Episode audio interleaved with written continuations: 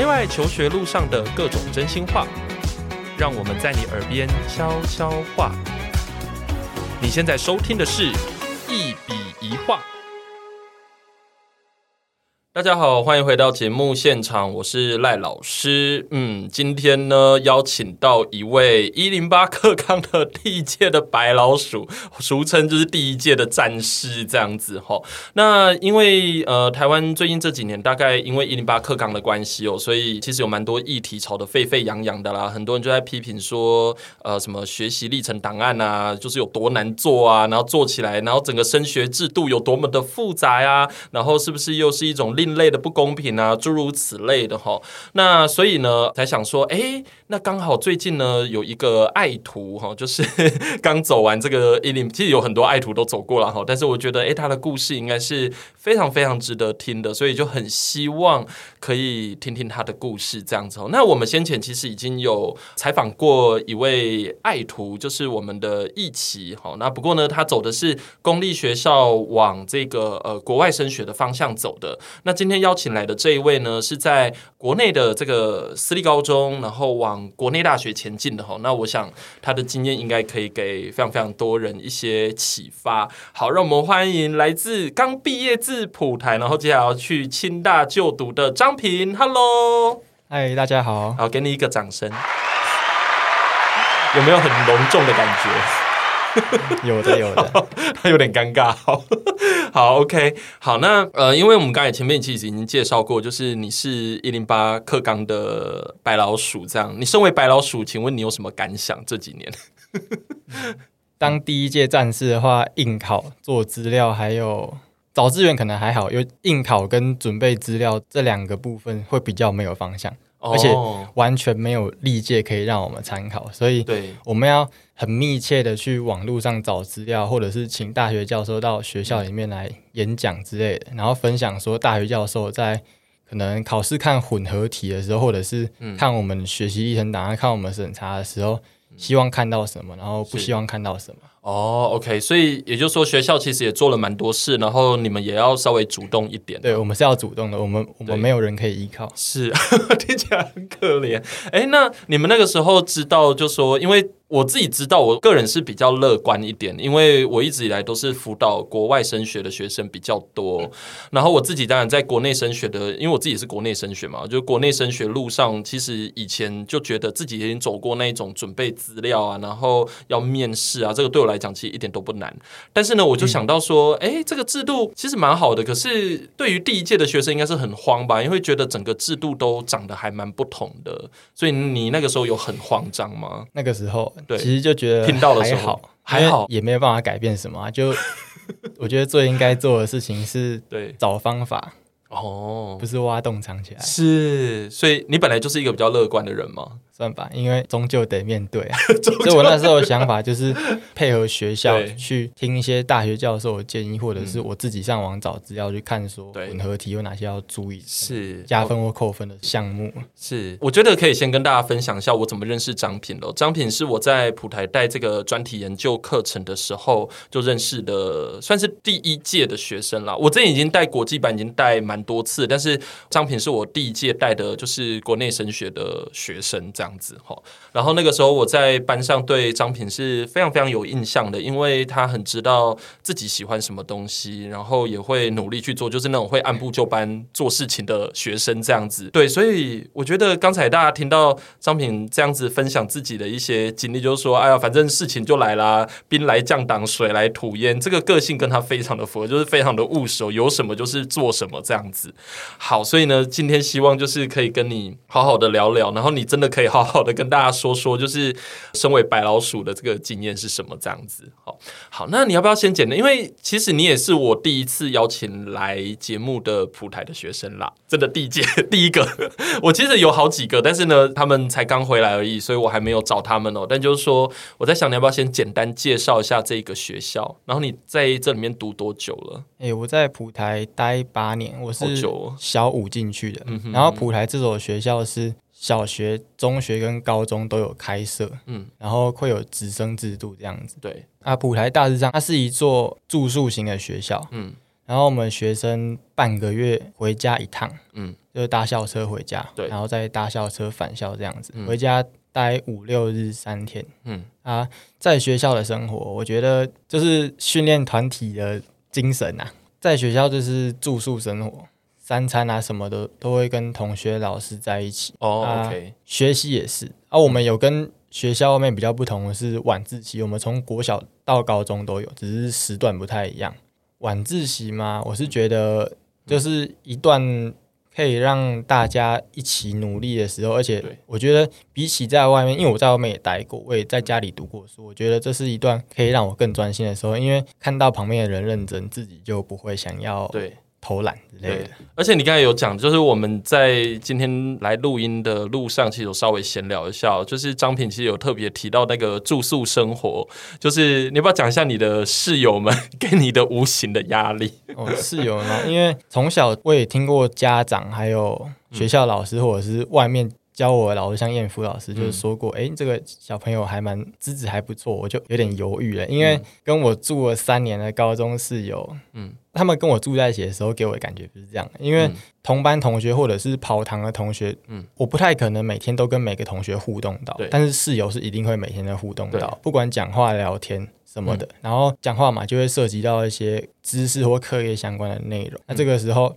我就会明显感觉出我的程度和他们的差距。哦，对，而且两个室友都是上台大的高手啊，所以有时候听到哎、欸，你很聪明，就会觉得嗯还好啦，还好啊，因为你对，因为发现你的室友好像比你更聪明这样子嘛。对对对。可是因为你也在这个环境里面啊，所以你也就不会让自己太随便，不会。听起来是这样。而且其实学校管的蛮多的啊、嗯，我是不会觉得很讨厌，或者是觉得他们怎么怎么不让我们学生自由啊之类。其实。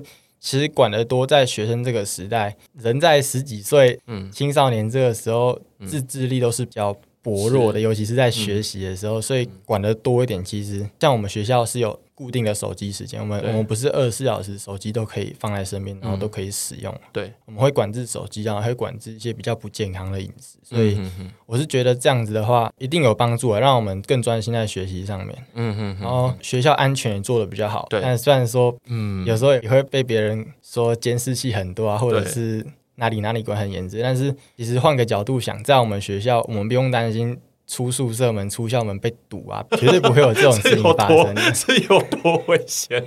听我不过，如果假如说我们今天讲的是可能，比如说像美国的环境好的，可能稍微的确有可能有发生这这这件事。所以简单来讲，就是一个管理的比较多，但是你是用比较正面的态度去看待这个管理的，是把它当做一种保护啊。呃，对，是真的。对，所以因为我自己在普台，其实也已经呃工作过一段时间了，然后我一直觉得就是。普台的学生给我一种就是乖乖的感觉，虽然偶尔还是会有小叛逆啦，但是就是因为毕竟这个年纪本来就应该要有一点叛逆，但是呢，整体而言是令我非常非常惊讶，因为以前我在那个康桥就是有带一些学生的时候啊，那个学生跟你之间基本上就比较像是朋友。就是要在一开始就是有点，你知道，不是朋友，他也不会跟你讲说、老师好怎样。我见到普台每一个学生都会鞠躬或者是跟我打招呼，我就觉得哇，就是有一点不习惯，就觉得在礼貌上其实就非常非常不一样。而且这也的确是外面的家长对这间学校最大的印象嘛，就是说因为管很多，然后就是如果假如说呃小孩子不乖啊，举止不端庄啊什么之类，就想说啊，不然你就送普台这样。你你爸也是这样子吗？在国小的时候，在外面待到小。老师，那在外面比较皮，上课就是不太上心啊，然后学习状况也不好，所以就希望找一个可以让我比较能够定得下来的环境。哦，然后就在这里？不过你这一待一下子待了八年这样子，哎，那你大概是什么时候开始知道就是？自己是一零八课纲的第一届，一零八课纲第一届。对，你什么时候开始知道这件事？记得那时候国三就有消息说课纲准备要改，一直说不确定会不会真的上路。嗯、然后高一的时候才知道，哦、快上高一前的，我记得是暑假就确定要来，就真的上了。对对对对对，所以。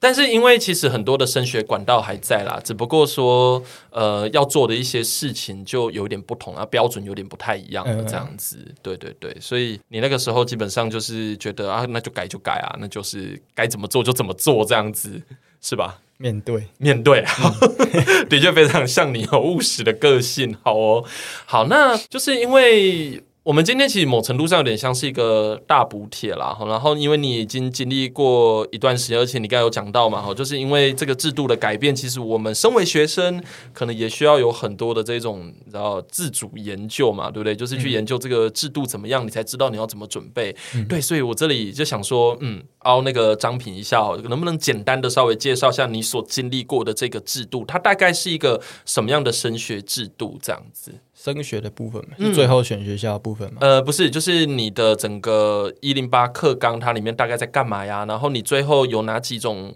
升学的选择呀？什么特殊选材啊？什么个人申请啊？诸如此类的。我先讲一下学习考试，然后历程档案跟小论文、嗯。好啊，学习跟考试的话，就是一零八课纲它倾向。大量阅读，让学生不是从比较短的题目里面可以直接很快的懂题目什么意思，要找答案。就是阅读题或题组的话，我们要隔一层，我们要抓重点。就是如果单看文字的话，有时候可能会比较辛苦一点。然后阅读量大，所以我们学生的阅读速度相对也要提高。啊，再就是找重点，因为不太可能国文或者是社会科那份考卷。一个两三百字的题里面全部都是重点，这是真的有点不太可能，所以就是要抓重点。嗯，那、啊、我本身的话，我我的阅读是慢哦，那、啊、所以加快速度这边，我觉得可以给大家一个方向，就是用用手来帮忙，用手指。嗯，比方说眼睛可能同学一秒可以看十个字，然后手就一秒指个十五个字，让眼睛去跟手。对，这样同时有手指的话，也不会漏掉字。嗯，那、啊、再来的话，我们做文科还有社会科的那个，嗯。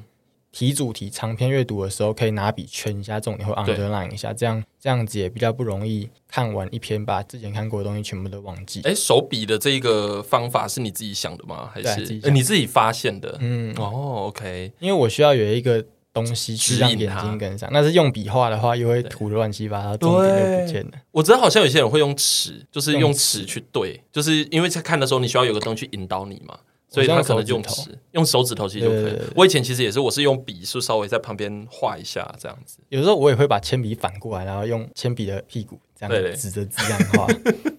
对，有各种方法。对，然后呢？然后呢？一零八课纲跟九九课纲的考法不太一样，嗯、尤其是混合题加入，有些考试的技巧，然后时间分配，甚至是。整份考卷的考试时间就改了，对，像是国中九九课纲只有选择题八十分钟，对，一零八加入混合就变九十分钟，学测啊学测的部分，那、嗯啊、这个时候因为我们现在是一一一第一届，对，其实不止我们一一二还有一一三的学弟妹，尤其是这两届，他们的历届的题目不多，模拟考的出题者其实。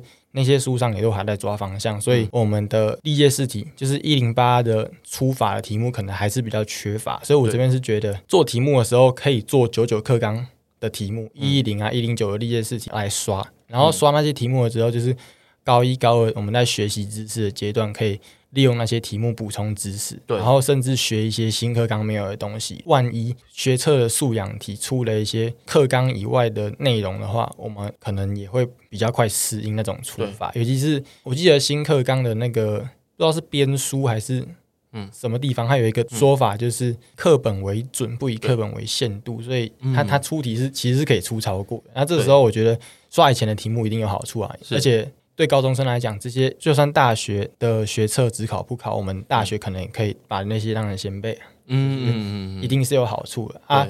这是训练的部分。那练习考试的话，大概我觉得从高二下结束之后开始，就是考前三五个月，我们就拿出一一一的试题或一一二的试题，再拿出这两届我们。那些书商按照一零八的格式出的考卷来写，练习考试的步调。因为透过之前的题目，我们东西其实差不多都会了。然后这个时候，我们就是要练考试的那个技巧。对，不管是答题的那个三选项的技巧，或者是新的混合题的断句啊，或者是自然科的时候哪些专有名词要怎么用之类的，这个就是平常要习惯。尤其是考前三五个月，平常高一二的时候可以练以前的试题没关系。然后，诶，考前三五月就是准备要把自己变成考试机器。虽然说很功利也很机械化，但是确实如此。因为考试唯一目的是拿分啊。对，说什么会或不会，那其实是高一二就应该要搞定。是是是。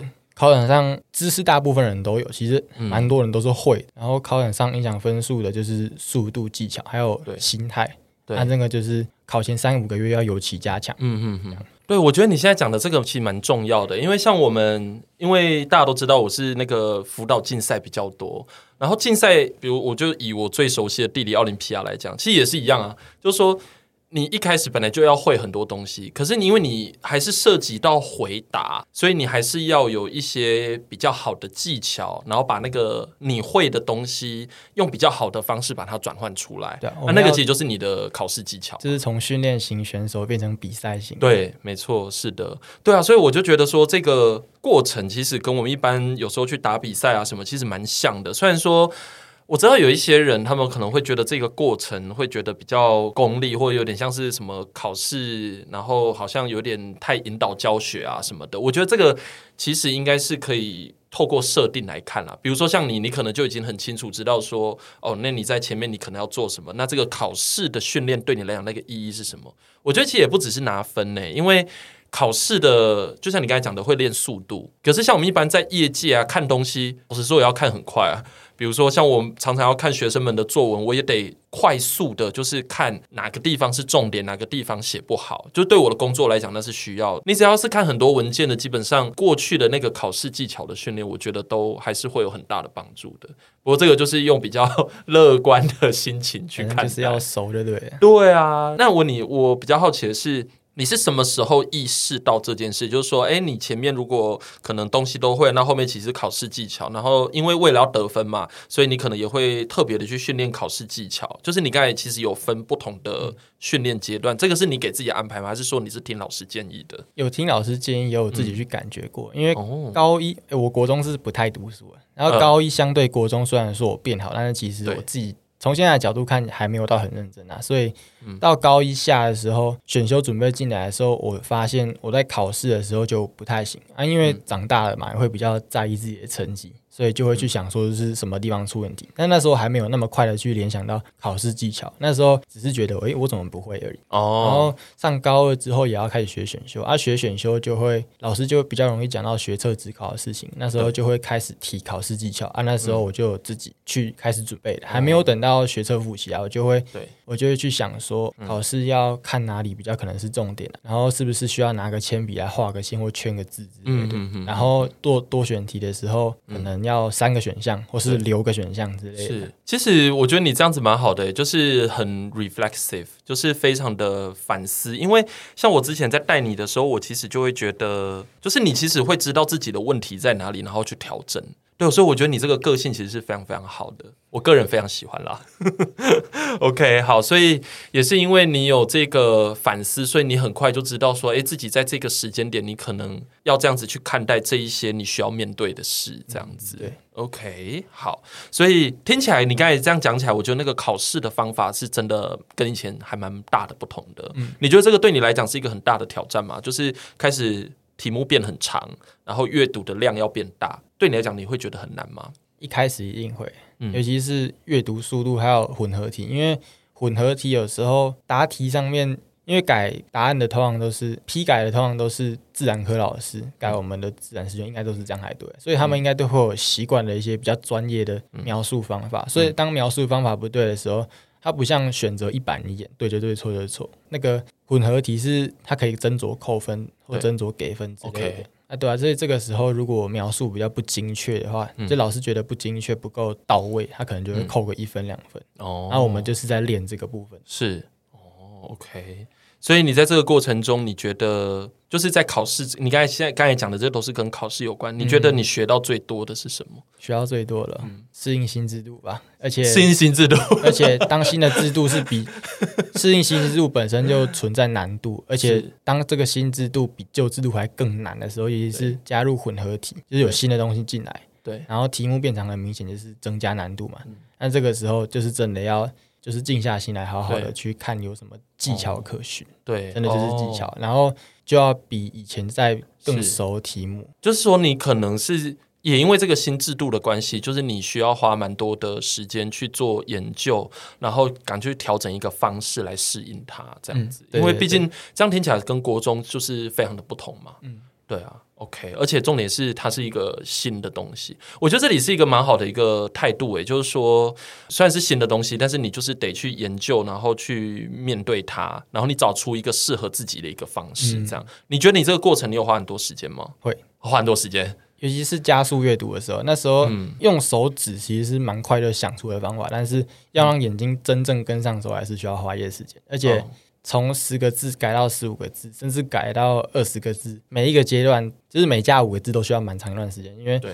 因为如果真的硬着要快起来的话，嗯，在看字的时候真的会漏，而且看那么快，大脑还没有适应那个速度的话，就会根本没有记住他在说什么，对，或者是想都没想过就看过去，这样就是会有点浪费时间。嗯，嗯稍微慢一点，对，然后更快的速度就是用时间培养，对，然后晚自习，因为我们学校晚自习高中开始时间是比较长的，对。我就有比较多时间拿阅读的题目出来看，嗯嗯嗯，哦，就可以在那个时间点，就是好好的去发展这些技巧，这样子，对对对，对，对，因为这个其实是真的需要花时间，而且我知道，像学校的制度是在高二下吧，高二下其实就已经希望你们可以开始做一些准备了，这样子，对对对，OK。那接下来呢，就是课堂，你刚才除了这个考试之外，学习历程，学习历程，嗯。你准备了什么？哎、欸，你要不要先跟大家讲一下，就是你后来上的科系，然后以及你比较感兴趣的几个领域，然后我们再来讲学习历程。这样。上的科系是清大的动力机械，嗯。啊，比较喜欢的高中领域是物理、数学，但是但是数学我其实程度没有到很高，我数学是比较普通的，但是就是会想要去研究我觉得比较实用的部分，比方说微积分，嗯、微积分就真的会很大的。很大程度应用在物理上面，我比较喜欢这两个部分。微积分，没有 没有，我我每次我常常看到，就听到学生在讲说，哇，我觉得微积分怎么样，然后很很有趣啊什么。我现在想说，哇，我真的也很想要体会一下微积分到底有多有趣。因为老师，我大学的那个微积分修了三次才过关，然后我们地理系又在理学院嘛，然后他就是又强迫我们就是一定要修微积分。呃，地理系会要求微积分，有有，因为我们在理学院，就是我们台大地理。比较就是特别一点，就是被放在那个位置上，所以就一定要经过微积分这样子。对，所以我常常想说，哇，微积分真的是有够难，为什么有人会喜欢它这样子？所以你自己很喜欢，就很有趣，会想要去弄懂它，我会想去弄懂它。OK，因为高中给的，尤其是物理的题目，它在画图的时候曲线，要么是很完美的直线，要么就是可以用高中学过的。一些式子就可以算出斜率或面积。对，但是大学的图可能是热学吧，或者是旋转，就一定会遇到曲线的图啊。对，那如果是曲线的话，微积分就会拿来算面积、算斜率，就必须要用到它。所以它是，我觉得不用把它当负担，当一种工具，把它当 buff。嗯，这样会比较快乐。OK，所以就是说你。这个时候你就比较不会那么害怕他这样子。哎，我觉得你的个性是真的蛮好的，就是遇到困难你都不会觉得很容易，你会很容易放弃吗？会挫败，但是不会放弃。对，我觉得你的个性是这样子。呃，为什么？就是可能有一些听众听到这里可能会觉得我问的这个问题很奇怪，因为其实我跟张品的这个。互动哦，在一般就是课堂，然后当然偶尔会看看 IG 啊什么的，但是因为相处的时间并不是真的非常非常的多，所以其实我大概知道他的个性啦。但是就是有一些东西是真的在访谈的时候，你可以感觉的更强烈一点了。所以大家这个时候就可以知道说啊，张平就是一个有困难的时候呢，就会想办法去解决它，然后就是用转念的方式哦，把这些东西该练的东西都把它学起来，这样。所以因为这个其实也是我很好奇的问题，你。自己说你非常喜欢物理，可是你的数学你又觉得你好像没有表现的这么的好。新课纲的高中物理，嗯、我不确定旧课纲的情况啊。新课纲物理给我的感觉是数学没有到很难，对，没有到很难，对，主要是观念要懂。是啊，因为我觉得物理要好，其实我觉得分两种人，一种是他的逻辑很强，包含数学，所以他平常看物理的时候，只要稍微看一下。嗯大概会有哪些现象，他就可以很快的看到现象之后，嗯、然后上课的时候看一下老师导公式之类的，嗯、他就可以很快的想出为什么。对，而、啊、我的话，我会比较慢一点，我会、嗯、因为我的想象力，尤其是抽象的公式的部分，可能没有那么强，所以我不会像刚刚讲的那一群人一样，他们是直接理解出来模型在做什么。我的话，因为我我会怕我。会错意之类的，然后可能会有些麻烦，哦、所以我在学理的时候，尤其是记公式的时候，嗯、我会先看它的结论是什么，对，然后结论记下来之后，我会知道结论是什么，这样我在看过程的时候，尤其是我在自己推导的时候，我就会知道我有没有弄错。对，哦，而且我已经知道对的答案，所以就算我导出错的东西，也不会影响到我。是 OK，所以其实你还是有意识到数学对你很重要，纵使数学好像对你是有一点点有点难困难的东西，对，但是你还是很愿意的，就是去把它接起来，嗯嗯，这样子就是因为你对于物理的爱，听起来是这样，而且你这样子的话，就等于是对于你接下来要走物理啊、机械的路，其实算是铺了一个还不错的开始。就我觉得态度上，对态度上，我觉得是非常好。那你有害怕接下来大学你就是要开始往那个专业领域走的时候，你会很害怕自己遇到一些超难的数学、工程数学，铁定会吧？感觉会。对，工程数学，我之前听学长讲是，就是在微积分的基础上再下去了。对，然后因为它是数学，所以它可能不完全是实用的部分，会有比较抽象的部分，那个部分可能就是我的弱点了。对。那怎么办？办怎么办？遇到再说。对啊，遇到再说，再再处理啊。但是实用的部分就是一定要会，这样的话物理就没问题。是，对，因为你在高中的时候就已经蛮清楚知道，就是自己可能蛮喜欢像物理啊、数学这样的科目。那你在学习历程档案方面呢？你觉得你大概做了哪一些东西去去证明，就是说，哎，自己好像真的还蛮喜欢，或者探究自己，就是真的还蛮喜欢这一些东西的。这样学习历程档案，我会我做数学的话，因为我们数学老师。比较希望我们做出比较实际的东西，不一定是要很抽象的数学，所以我就会，我印象最深刻的是在上那个消失点的时候，我们用那应该是数 B 的课程，嗯，我们有补消失点的课程，我就拿那个来做学习历程档案，我还自己用一个叫 Sweet Home 3D 的绘图软体去画了一间房子。嗯哼哼，哦，那时候因为你喜欢，那个、你想要走建筑嘛？对对对，那时候还没有发现一些事情，嗯、就往建筑的方向做那个数学的学习历程。嗯哼，啊，物理的话，我其实不止做物理，还会做地球科学跟地理。嗯、我会想要去分析资料。嗯，啊，做学习历程档案的话，我会想办法去找个模型来，尤其是不要是课内的。对、嗯，就是课内的话可能会比较枯燥，课外的话我可以，嗯，尤其是。自然科物理，我会去一个叫我又来的 YouTube 频道。哦、oh，OK，对对对，它它里面有很多东西，其实像陀螺为什么站着不会倒，或者是为什么在那个诶，应该是方解石放在方解石下面的图纸，为什么一条线会变两条线之类这个高中物理不可能直接讲，但是有些东西其实可以用高中物理解释一下下。对，那、啊、我就会想要用那个。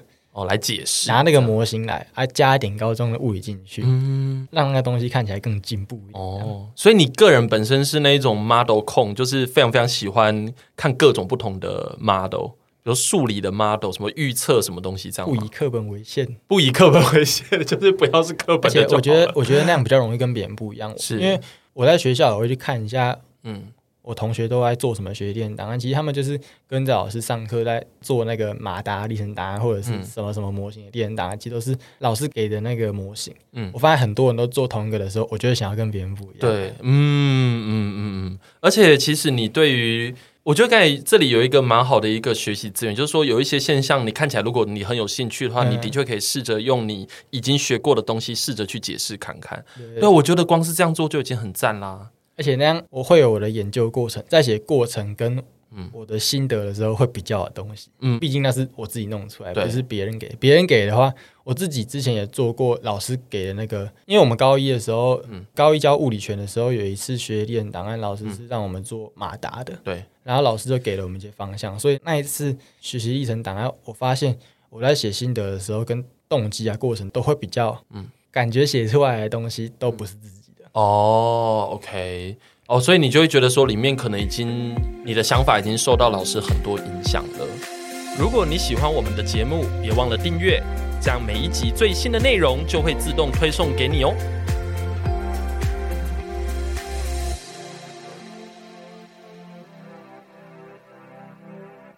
对，已经被带过，但是我想要的是完全出自于我更 pure 的东西。嗯 OK，哎，所以你就是做这个吗？还是说你其实还做了很多其他你有兴趣的 model？model 大概就是这几个，就是这几个。对，OK，那除了这个之外呢？这个之外啊，对，这个其实也很多，而且你刚刚讲到说，因为你这样做的时候会更有感觉。这个其实我也是觉得，尤其是在无论是打比赛也好，或者是做任何作品也好，因为我们那时候上课的时候有强调过嘛，就是你一定要做你自己很有感觉的东西，而且大家都已经给你这个空间让你去发挥了，所以的确是不太需要，就是好像只能做课堂上的东西这样子。嗯嗯嗯，那你还做了什么呢？就是自主学习。哦，自主学习。拓普，哎，就是燕福老师带我们做那个自主学习。对，我们那个时候有去走读，对。啊，去走读，我去明潭发电厂，我就、哦、我就看到手册里面有一个发电能源相关的问题，他有提到核能，呃、嗯，我就想说，因为那时候我还是建筑控，所以我就想说。要不要用结构的方向来解释一下？嗯哼，我就有做出一个自主学习的模型出来，嗯、理论跟架构还有数据我都找好，但是最后最后因为格式啊那些的关系，对，没有完整把它生出来。哦，就是我们那个专田就班做的那个嘛。对对对对。哦，OK。因为那个时候我的确觉得，刚好那段时间我们台湾讨论那个核能，嗯，然后讨论比如说包括能源转型，就是那个天然气。讨论的比较多一点，所以那个时候我记得我们班上的确有一些人有在讨论能源，然后你是其中一个，对，而且你讨论的主题我觉得非常的好，主要是在讨论就是说核能这个东西它到底对一个社会来讲，它到底是好的还是坏的，然后我们到底应该现在用什么样的态度去看待它，这样、嗯、这个东西争辩不休啦，然后当然也引起很多政治上面的问题，所以当初那个。张品要去发展这个主题的时候，我真的觉得还蛮不错的。而且你知道自己喜欢什么？我觉得那个时候了，那个时候，对对，那个时候，我觉得就是印象很深刻啊。就像我刚才讲的，还有包括一心嘛。就是都很知道自己喜欢什么东西，这样子对，所以你到现在还是对核能的议题有兴趣吗？还是会关心一下？嗯哼哼，因为知道那个他所在的领域可能不是我最喜欢的，所以我不会像以前那样投入全部的精神。是、嗯，但是还是会关心，我还是会去看一下书这样。嗯哼，因为以后还是要缴电费，要缴电，好务实的理由，因为以后还是要缴电费。好，哎、欸，不过这里我在想哈，可能有很多家长或者是很多的。的学生可能会有一个问题，就是因为我们常常会觉得说，啊，你以前都已经花那么多时间在那件事情上面，啊，如果假如说你现在好像没有那么的喜欢，或者是没有延续去做的话，会不会过去那个经历对你来讲会不会是浪费的？这就有点像我买个电影票去看电影，然后花了一百块买张票，啊，进去发现很难看，到底要留着还是要走人？对对。我发现很多人会用沉没成本来解释这个东西，就是我觉得啊，不管是就做你的兴趣好了，兴趣这东西，我觉得当下最重要。嗯，比方说，诶，等下我可能讲到一下，我是从本来兴趣是建筑，后来跑到机械，嗯。之前的建筑的东西，我就不会一直留恋。当然，喜欢的会有，还是会偶尔碰一下。但是，我觉得我不会认为我以前花过的时间是浪费掉的。对，兴趣就是当下喜欢什么最重要。之后万一上大学之后，发现自己喜欢的不是机械，转系转学，嗯，只要有能力，那基本上还是就做下去。对，因为之前做过的、花过的那些时间，其实也算是一种经验。它不完全是我已经付出了的，我非值回票价不可。其实发现自己喜欢什么。不喜欢什么也算是值回票价。对，真的，我觉得刚才那个电影院那个真的蛮蛮有趣的一个比喻，但的确是因为其实很多人就会觉得说，我在想你可能在这个，我在你班上同学 maybe 也是有人这样想，就会觉得说，哎、嗯，我还不确定自己未来要做什么，那我怎么知道我现在要做什么去证明我喜欢那个东西？在做历程档案的时候，嗯、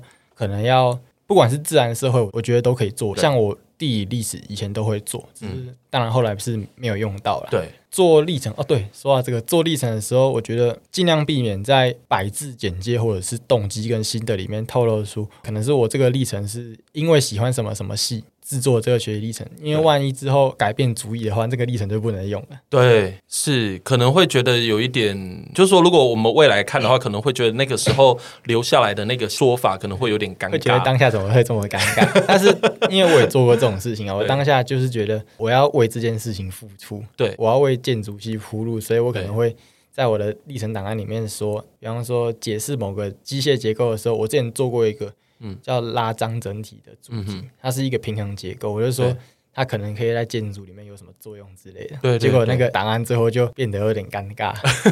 可是不会啊，如果假如说，因为都还是跟工程有关啊，虽然是跟机械很不同啦，可是我觉得就一个大的概念上面，可能都还是跟工程有关啊。大概念是有关，不过机械系的教授如果眼尖看到“建筑”两个字的话，他可能会觉得这个东西是不是送错地方了？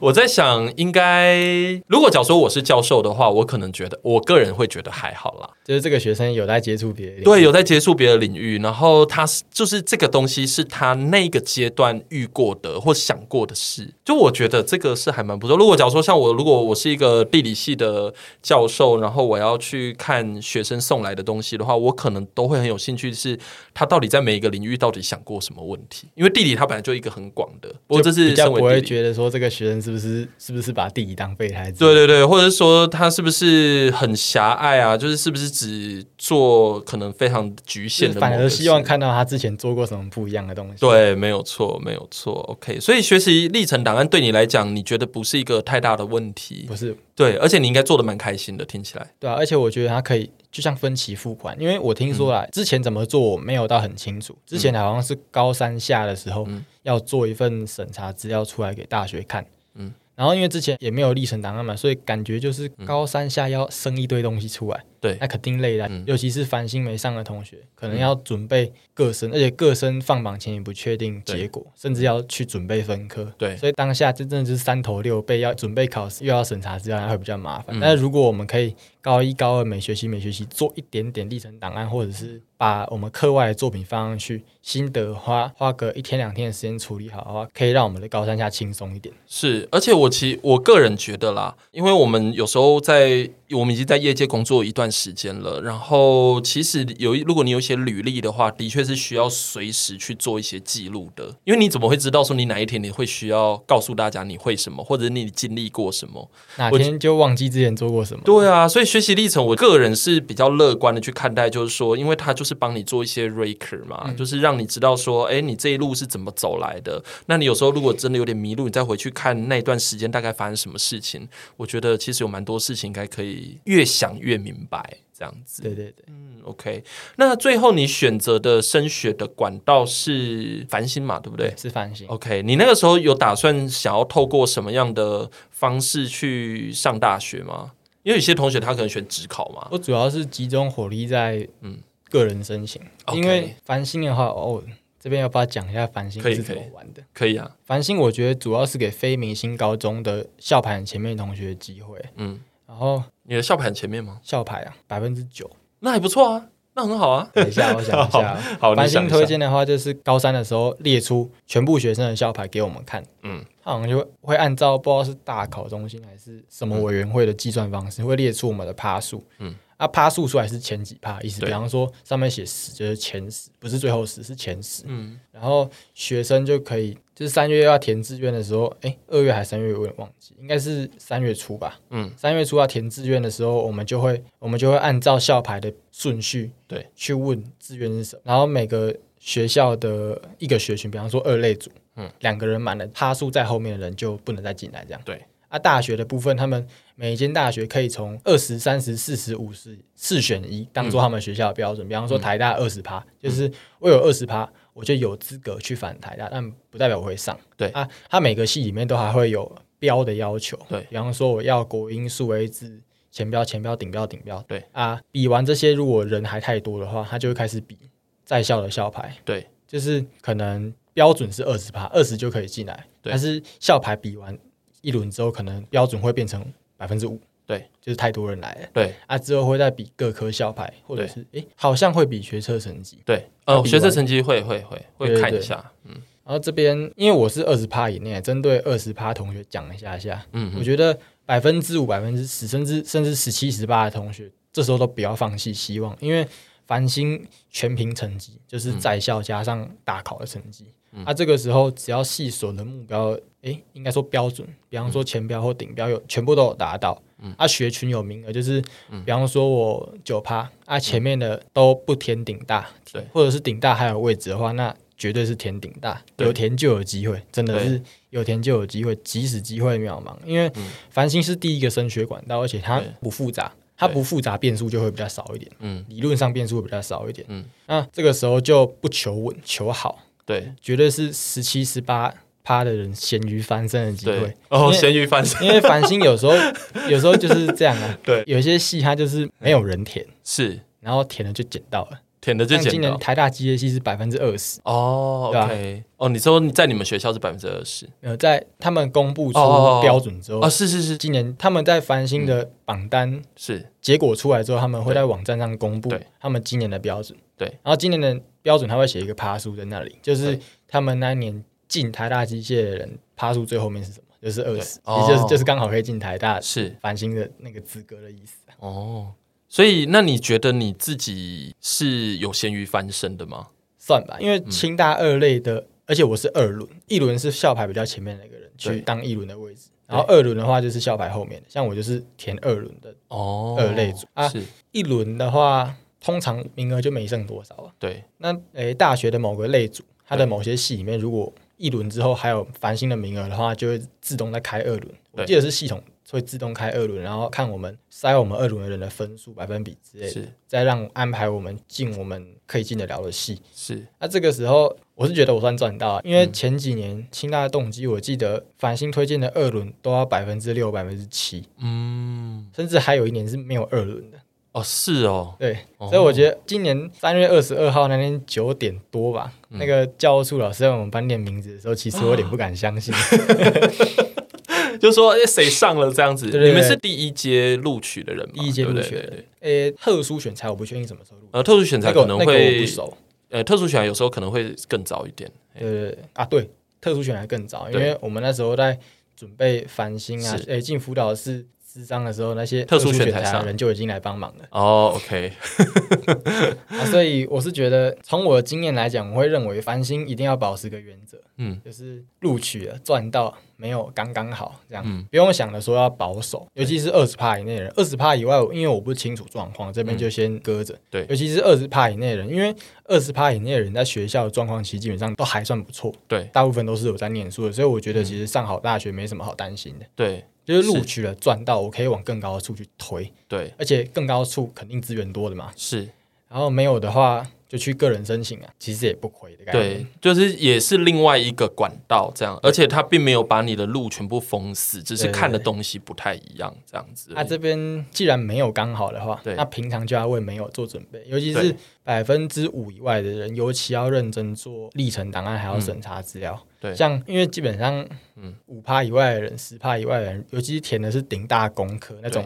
几乎年年被挤爆的戏，很少来报冷门的戏的话，嗯，那这样子的话，他们基本上就比较靠运气。像我这一次也蛮吃运气，刚好没有人来填。对，所以这些人的话，学习历程就是要好好做，然后让自己有退路可以走。啊，百分之五以内的人，如果要填的是，尤其是要填医科啊、电机系的，我觉得百分之五以内的人，诶，还是建议要。准备一下学习历程档案，因为难保哪一年数位像今年一样难，或者是说哪个系突然挤爆了，嗯，我差一趴都可以进去，那个真的是莫大的遗憾。是真的，所以无论怎么样，其实基本上就是说每一步都要走稳啦。虽然这句话是个废话，但就是说，就是还是还是忍不住要讲一下。对，就是一定要每一步都要走稳啊，是什么就该是什么这样子。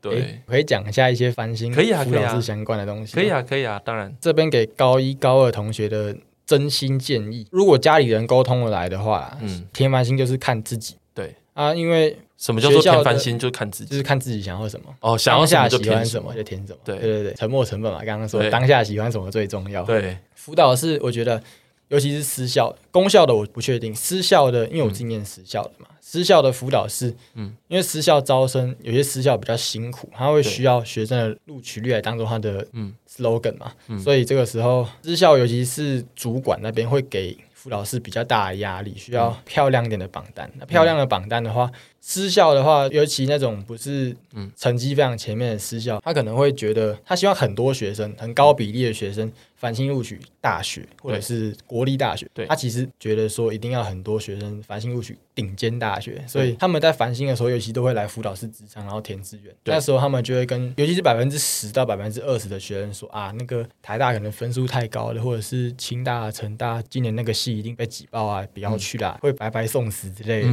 他就会希望这这些学生去填稳的，对。中字辈或者是嗯。在后面一点的比较稳的学校，或者是私立的一些比较好的系，对对对。那、啊、这个时候我是觉得，嗯，没有这件事情啊，因为，嗯，毕竟他们给我们这些建议，大部分是基于他们那边的需求。我们上了什么学校，其实不关他们的事情。他们想要的大部分还是直录取，这真的是非常基于现实的说法。嗯嗯嗯。那这个时候，如果真的是想要得到自己喜欢的东西的话，嗯，诶，趴数十到二十的这一个区间同学。在填学校的时候，真的会面对比较大的压力。家长就算同意的话，学校可能还是会一直跟我们说：“哦，要、嗯、要求稳啊，不要烦心高分落榜啊什么。”但是我觉得，就是烦心一定是往高处走，因为他毕竟第一次嘛，后面还有各升跟自考可以走。对，哦，所以你那个时候在填那个清大动机的时候，就是你当时有 struggle 过吗？那个时候，对，几乎没有，几乎没有，就是你想填什么就填什么这样。那个时候，学校很支持你。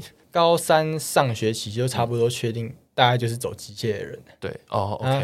我在填志愿的时候，因为台大两个都被填走了啊。交大，我本来想填交大机械，对。那个时候有一个同学，他嗯，看了国文跟自然跟小爆炸，所以小爆炸，所以清大不能填的系比交大更多，就我就把交大二轮让给他，然后我去填清大这样。哦、oh，OK。看他填不了，几乎是每个系都填不了，我也觉得有点可惜啊，就。嗯我想要让他赶快就过这一关，就把交大给他啊！我本来其实想，你人也很好哎、欸，哦、还让给他。本来想要念成大的，嗯，我那时候其实不抱着可以上台新交的希望，然后那个时候就分数下来之后，我就想说，嗯，去成大就好。结果有两个趴数比我们前面的，嗯，他们的数学 A，嗯，出状况，所以那些台新交的二类。要顶标，他们就真的没有办法。是，然后那个位置就空下来。哦，我就这样去了。哦，你就捡到了，这样。嗯、算了算了。我觉得这个过程，因为其实我前几天我有跟一些家长聊天，然后呃，家长其实有提到这个制度，他们就一直觉得，就有一些家长会觉得这个制度不是很公平，就不知道那个标准到底是什么。因为就像你刚才讲的嘛，因为在这个赛道，就是说在这一种。环境就是像繁星这个制度里面，刚才就讲嘛，其实我们就是要往高的地方。哦，有些人就是家长或学生会觉得繁星就不公平，会觉得繁星可能哪年哪年这个细爆冷门二十趴就进去了。对，对对。但是其实他们可能忽略了一件事情，嗯、因为繁星本来要的人就少，而且他如果要让社区高中也有学生可以进来的话，他一定是要最厉害的社区高中学生。是。所以的话，繁星的系大学的某个学系，他在招生的时候，同样一个系。在繁星的标准会基本上就是比个人申请还要再高一层去。比方说，我的动机系，我我印象中繁星是前前顶顶，然后个人申请的话就几乎都降一个，好像是均均前前。我对印象中是这样，还是均前前前，反正几乎都会降低一阶这样。所以其实繁星能够进来的人，就算他是捡到了。他的分数都已经比各色人再高一截，是只是繁星如果那一年正常被挤爆的话，嗯、那他的分数就是高，然后再高这样。对，没错，因为其实我知道，因为这个制度其实也不是最近这几年才有的嘛，这个其实已经好一段时间啦。嗯、然后其实繁星在大学，就繁星生在大学里面的表现其实是很不错的。之前台大也有针对这件事情去做过一些追踪。我有听过书卷奖的比例好像很高，蛮高，高是繁星生拿下。对啊，是啊，所以其实我个人。是觉得没有到不公平，而且重点是啊，他就是有这么多不同的选择，你又不是只能选繁星，对不对？你可以选其他的、啊。嗯、如果你真的觉得考试最公平的话，那你就去选考试。有些高手，据说啊，建中或一中有些高手，他们完全不甩繁星跟个申来自己去分科的也有。是啊，是啊，这种人其实也是有的。对，哎，你看有讲到一个蛮有趣的一个过程，就是你以前是想要念建筑，但是你后来就改变自己的方向了，改变方。像建筑是因为我在国中有接触到刚刚讲那个 Sweet Home 三 D 的软体盖房子，我那时候很喜欢摆自己喜欢的东西啊，盖墙壁什么的，或者是。我喜欢空间分配，然后喜欢自己设计我喜欢的结构出来。嗯，啊，高一开始，我觉得我就更常碰那个东西，就喜欢房子。那时候我其实不知道我在弄结构，我在弄设计。我那时候只知道我喜欢盖房子。嗯，啊，就那时候就会开始画图、建模型，还有高二的那个自主学习，嗯、我们也去了发电厂了。嗯嗯嗯，那时候就会想要用结构解决问题，就会一直往建筑的那个领域去走。领域去走，对对对。那、我。之前也立志要念建筑系啊，对，就是成大建筑。嗯，啊，高二上寒假我有去，因为这样我去参加了一个绿建筑的营队，对，好像是叫安静的好玩吧，一个在南投的绿建筑基地。啊，我去那边的时候遇到专业的绿建筑师，还有在念建筑系的大学生，他们就有分享一下建筑系都在做什么。嗯，我也听到每天画图，然后大学好像要念五年的样子。对，然后作业很多。他们在想灵感的过程，我觉得是比我想象中还要枯燥。而且那个可能有些人觉得很有趣，但是我觉得那个我比较不能接受。嗯嗯。啊，我在回想我以前小时候，可能拆玩具啊，或者是或者是修理东西的时候，我在做的事情是跟结构比较有关系。而且我那时候在看我之前做的作品的时候，我发现我比较喜欢会动的。对，所以那就会比较往机械那边偏。我之前也做过，自己做过工具来用。啊，所以那时候就发现，哎，建筑它的静态的结构好像比较不是我喜欢的东西，而且加上那一阵子我们在做模型的时候，嗯、我们在绿建筑基地做模型，不仅仅是纸板各一个堆一堆而已，嗯、我们还要去想美感啊，对，而且还要想个我们的作品要叫什么名字，嗯、要让观众有什么联想。那个时候我就发现，嗯，美感。基本上不是我的菜，所以我就决定要转方向了。哦，OK，原来是这样子。嗯，所以，哎，那我很好奇一个问题，因为。我自己以前在念高中的时候，我也是透过营队来探索自己的兴趣的。我那一年高一升高二的时候，我那时候就一直就是一直在思考，说我因为那时候我念数理实验班，然后那时候一直在想，说我到底要念什么？因为我就觉得我跟我身边的同学很不一样，就我没办法想象我成为工程师，我也没办法想象我变医生，就是根本就没办法。所以我那时候一直在想的是，我需不需要转班出去到社会组？所以那个时候我就很黏着我的英文老师、历史老师跟地理老师。那其中就有一位老师是最鼓励我，就是地理老师，他说地理很好啊，怎样怎样怎样，我就说 OK 好，那就去报名一下地理。而我自己本身就很喜欢社会科学，所以那一年我就报了台大地理营跟那个清大人社营。然后也因为有去到这些学校看过之后，我才知道说哦，原来自己其实还蛮喜欢地理这一块。那人社那个时候相对感觉比较没那么强，这样子。你是怎么知道那些营队的讯息的？因为你刚才参加的那个也不是大学营队呢。学校跟外面的人接洽，然后帮我们办。哦，所以是学校安排的一个资源，就对。就是学校安排啊，有招人，现在看说要不要来参加，将来其实他们都接受这样。Oh. 那时候我就因为建筑，那时候还沉浸在建筑的世界当中，我想说要不要看一下他们那些人在做什么，包含是专业建筑师跟大学生在做什么。那时候的想法其实不是去确认我喜不喜欢，只是那时候去的时候看到他们来做的事情以后，就发现嗯，好像跟我想象不太不太一样。嗯，但是我觉得重点就是要看过。对，很重要。我觉得蛮重要的一件事情就是，它跟我想象的一不一样。对，没错。我觉得真的要看过，因为要做功课。对啊，因为有很多学生说他想要念什么什么什么科系，然后心里想说，嗯，那你有没有先去稍微了解一下他们到底在干嘛？或者说，如果你真的想走这个行业，你知不知道他们到底要求什么？类似像这样子，这个稍微看一下。对啊，可能不能到完全懂啊，到完全懂那都是进去之后的事情。对，但是至少要大概知道。对，而且重点是你已经有先去看过了，所以你才能够确认说自己到底喜不喜欢这些东西。你那时候开始在想要转换的时候，你会感到痛苦吗？就会觉得说啊怎么跟我以前想的不一样啊？这样子。当下会稍微犹豫一下，我的这个决定会不会是对的？Okay. 所以我就会再多确定一下建筑里面真的是不是有那些我比较不能接受的东西、嗯、啊？机械领域的话，是不是跟我以前做的事情其实是比较合得来的？对，我那时候也问过班导，班导也觉得我走机械会好过建筑，因为美感的部分，而且我在我修物理还有力学那些的时候，班导是觉得表现还算不错啊，就可以、嗯、可以再往那个方向再多钻研一些。OK，呃，而且汉语老师他以前就是工程师嘛，嗯、所以他应该非常清楚啊。我觉得他给的建议都不错了，对啊，都还蛮值得参考，是，都还蛮值得参考。而且 而且不会给一个很放诸四海皆准的概念，他会看不同的学生，对。因为他跟你们花的时间很多啊，对，非常认真。对，我那个时候带带你们专题研究的时候，我心想说：哇，这个班导真的是太强了吧？为什么可以这样子跟学生混在一起？就是真的非常非常厉害。因为如果假如说我，因为我一直都是带小班的，我也是第一次带你们那么大的班级这样子。然后我那个时候就觉得说：哇，这个班导真的不简单，他可以跟你们每一个人都很知道你们的个性。然后很愿意花时间在你们身上，他可以自己一个人有四十几个频道，对，真的，他那个真的很厉害，我真的觉得非常非常佩服他。所以其实我觉得对，我觉得这样子的话，你的整个升学的历程其实就看得更清楚。诶，就是你一直以来都应该怎样讲，就是说在这个环境里面，他一直有在引导你去思考，而且重点是你不是一个单纯接受这个环境给你什么的人，其实你有很多自己的想法，而且你有这些想法的时候，你其实就会去找资源，然后自己去做做看，这样子。哎，我会去检查一下，那是不是我喜欢的？对，我觉得，所以。那你觉得当白老鼠开心吗？就是这个过程，当白老鼠啊，对啊，因为听起来好像还不错啦。我觉得听你这样讲起来，我觉得好像还行啦。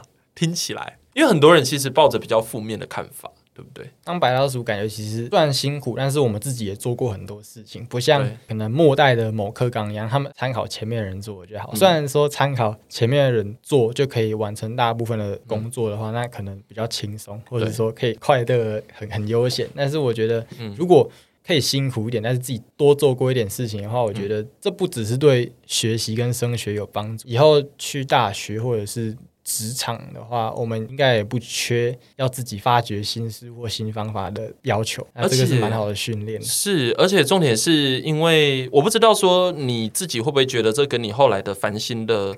那些东西会不会有关系？但是我觉得至少你在一开始的时候，其实就已经算是做好了准备，因为感觉你好像在国中升高中的时候有一个比较大的一个转变，听起来是这样。那个时候国中太混了，国中太混了，被班导电了。我班导是英文老师，他其实有点魄力。我那时候英文很不好，他把我拉去他的班，他是带 A 加班的，对，然后就把我拉去 A 加班电。哦，那时候国中的英文大概就从。B 吧，B 的程度有又拉到 A 去。嗯，那时候虽然很痛苦，但是考完试之后觉得哇，怎么进步这么多？虽然没有办法跟 A 加加 A 加的人去对，但是看到那个结果，真的觉得有进步到。所以连带着我的国文、数学、理化，那时候就花了暑假还有空闲的一些时间，就赶快把它补一补。我还提前看了一些高一的东西。对，当然那时候学习速度还比较慢啊，因为也混久了。对哦，不过进步是感觉得出来的。是哦，原来所以。对啊，就是你有了一些转变，然后感觉在整个高中你就其实走的还蛮稳，纵使是第一届，对，对对，但是听起来走的蛮稳的。然后一直到后来的这个繁星推荐，你也知道自己的弱势是什么，比如说你就知道说，哎，数学是你不得不面对的，虽然可能有点弱，但你也没有到很讨厌，就是你觉得那个东西就是你必须要面对的东西，嗯、就是听起来就是你，就说虽然有变化、有焦虑，然后有不擅长的东西。但是呢，就是因为你在这个过程中，其实都已经有去思考过了，而且都已经做好准备了，所以在整个升学的最后的结果，就如果回头看的话啦，其实你会觉得。好像这个故事听起来就是还蛮幸福的，听起来还不错，不会后悔，不会后悔，对对对，而且是扎实的，我觉得，嗯，对，有做到事情，感觉自己从来没有废掉过。对，那你觉得，就是说，这是今天的最后一个问题哦，就是说，那你觉得，因为你走繁星这条路，有点像是可能去赌赌看吧，嗯，听起来是有点像赌赌看。那你觉得，就是你走繁星这一条路，跟你前面的做的这一些事情的关系是什么？关系嘛，嗯。因为很多人可能会觉得说，哎，我就是可能要走个人申请啊，所以我前面可能要准备一大堆资料啊，什么什么的，这样，或者说，哎呀，反正我就是最终就是要看职考，所以我前面可能就有做就好了。应该是高二下学期吧，就开始确定大概建筑不是我猜，就决定要走机械这方面，所以我会准备，我会把。资料的准备全部改成跟机械有关的方向。嗯啊，我在最后决定升学管道的时候，那时候其实啊，繁星当做往高处爬的机会。啊，个升的话，最主要的管道也是最可能的管道。对啊，那时候因为那时候已经确定机械，所以对，所以那时候等于是有两个选项，对对对，有两个选项可以走。然后那时候就觉得说，繁星可以往高处爬，啊，个升就是稳稳的走。对。然后那时候繁星，因为是三月二十二号放榜，嗯，再过不久其实就准备要交审查资料了，对，所以那时候我的学习历程档案跟审查资料，我卖干卖到三月二十一号晚上，也太辛苦了，因为我没有那个资本，像五趴以内的人一样，可以几乎都不用做繁星就稳上了，是。我，我不是那种稳上的人，所以我必须要为录取赚到，对，或者是没有刚好都要做准备，对，这是一定的。嗯嗯嗯嗯，对，所以你就是一个 well prepared 的人，这样子啊，不准备的话，对就没有救命稻草可以用。对，对，因为其实如果假如说熟悉我平常就是访谈的学生的听众们哦，其实应该会发现一件事，就是张平呃说话的速度比较慢，然后可能讲很多事情都需要稍微想一下，就像张平你刚才一开始讲的嘛，就是你有时候是一个比较慢的人。这样子。对，所以。我觉得这个完全符合你的个性，就是有点像是说，反正就是全部做好了准备，然后非常的给自己就是买了非常多的保险，然后但这个过程中你也很多的探索，然后就选定了你的方向之后去做做看，那有什么就是什么这样。对，所以我觉得就是完全是你的个性 会做的事，而且这个等于是你这个模式也给了我们蛮不一样的一种思考方式，跟我就还蛮不一样的啦。对，但是我觉得有一些特性其实蛮像的这样子。所以你自己都还满意高中整个生活，然后包括爸爸妈妈有没有就是说给你什么其他的压力吗？满意啊，满意就开心。高中是觉得自己在十二年求学生涯里面进步最快速的时候，对。而且爸妈虽然十二年没有在意过，诶，应该也不是说在意，没有管过成绩，就是没有因为成绩处罚或奖励我。对，他们其实是很在乎我积极程度。对啊。他们在我升学的时候，嗯、就是辅导室，我我那时候在填清大的时候，辅导室其实给我蛮多压力。嗯，为什么？我那时候打电话回家，因为辅导室觉得我我这样很难上啊。对哦，okay、他们就不希望我填那个系。哦，就是怕你会落榜这样。哦，他们会用高分落榜给我压力。是。Okay. 然后打电话回家问的时候，其实不管是爸妈还是哥哥，他们给我的建议，就是跟我最后的。决定都是一样，就是往高处跑，不要管其他人说。是哦，OK，因为这里的确是会有不同立场的建议跟看法啦。嗯、像我自己身为老师，我有时候比如说看有些同学要打比赛，我也会给一些比较务实的建议。可是同时间，我在想，可能老师们也只是就是比较像是一个要怎么讲，从经验里面出发给一些东西。但是呢，的确就像学生，就是因为我们怎么知道说你会表现的怎么样？没有人不到最后一刻，没有人知道，对吧？所以我觉得，如果是我的话，我其实也会觉得，就是你有去挑战，我觉得是好事。而且因为升学有三阶段，它不像因为比赛要让学生务实一点，是因为比赛就只有一次。对，但是升学有三次机会。对，繁星的话就是求好嘛，那个生的话就是稳，因为我们可以填六个校系啊。对，两个填梦幻一点的，那那两个就跟繁星一样，一样赌运气。嗯，看今年有没有，今年如果没挤爆的话，那就是我的了。对，啊，其他就是要务实。啊，分科的话就是。那个真的是打硬仗，因为里面都是选修，程度也比较高一点。是啊，那个考到分科，我觉得分两种人吧，一种高手，他就是可能不小心学车睡着，或者是突然有什么突发状况，要么就是学车睡着，应该有这种人哦。有了，有我有我我有遇过，我有遇过。对，还有填个生的时候，他他是很强的人，他可能会往高处去填。对，其实可能。台大很多很厉害的系，都是对他来讲都算是务实的系。嗯，可是就偏偏那一年都被挤爆，对他可能就就真的全部巩固，然后就去考分科。按、嗯嗯啊、那种人的话，就是题目全部都很 OK，全部都是在他的掌握中，去考分科，那就没什么问题。这也算是他的一种路可以走。啊，另外一种我觉得比较可惜的就是，可能翻新求好，所以没上可能就还好。但是个生的话，有些同学可能会比较希望自己有更高的成就，然后。在填各生校系的时候，可能会把太多的校系都填到梦幻去，所以所以可能会因为这样而失去很多机会，嗯、甚至啊分数中上的同学也会因为这样高分落榜。对，哦，OK，所以其实在这个过程中，你是看到比较多的机会，就是尤其是在不同的制度的这个过程中，你会知道说自己有哪个地方是可以。试试看可以闯一闯的，这样对对对，就是见缝插针，对，见缝插针 that. 没有这么的差，见缝插针，这样子太坏了。对，这样子呃，我只能说你太客气了。但是这个就是研究制度的好处啊，就是你稍微了解一下游戏规则是什么，嗯、那当然就可以给自己争取最大的机会嘛。那就端看于你用什么态度以及你的执行力了，就看你要不要了。这样子，对。好，我们今天呢，其实已经，然后因为今天聊比较多关于这个。制度啊，然后一些经验啊，所以我们今天花的时间比较多一点。但是我相信，就是是张品的这个学习经验啊，然后以及这个整个过程，这个整个故事哦，我觉得非常的值得大家听听看，然后多想想看一些事，因为。嗯，说实在的，这个制度还在变动啦，而且现在大学的确也针对这件事情在做一些检讨嘛，吼，然后也在精进一些方向，所以其实等于是大家都还要花一些时间去好好的想想看这样。但至少我觉得张平带给我们的是一个，就是说如何在这个变动的时代里面，那有些事情其实是本来就应该要做的，然后或者是说呃有一些态度是在面对这个制度的时候本来就要拿出来的。那我觉得这些东西都是非常值得参考的，吼无论你的。制度怎么变？那有些东西不变了，你掌握到了，那当然就会走得比别人还要稳很多。这样，对，好，那我们今天呢，对，非常谢谢张平，就是愿意跟我们说这么的多哈。然后我个人也收获非常的多了哈，因为我这也是我第一次就是听到张平说这么多的话。OK，好，那就是呃，我们就下一次见喽。今天节目到这里，拜拜喽，拜拜。关于求学路上的莫测变化，让我们陪你说说话。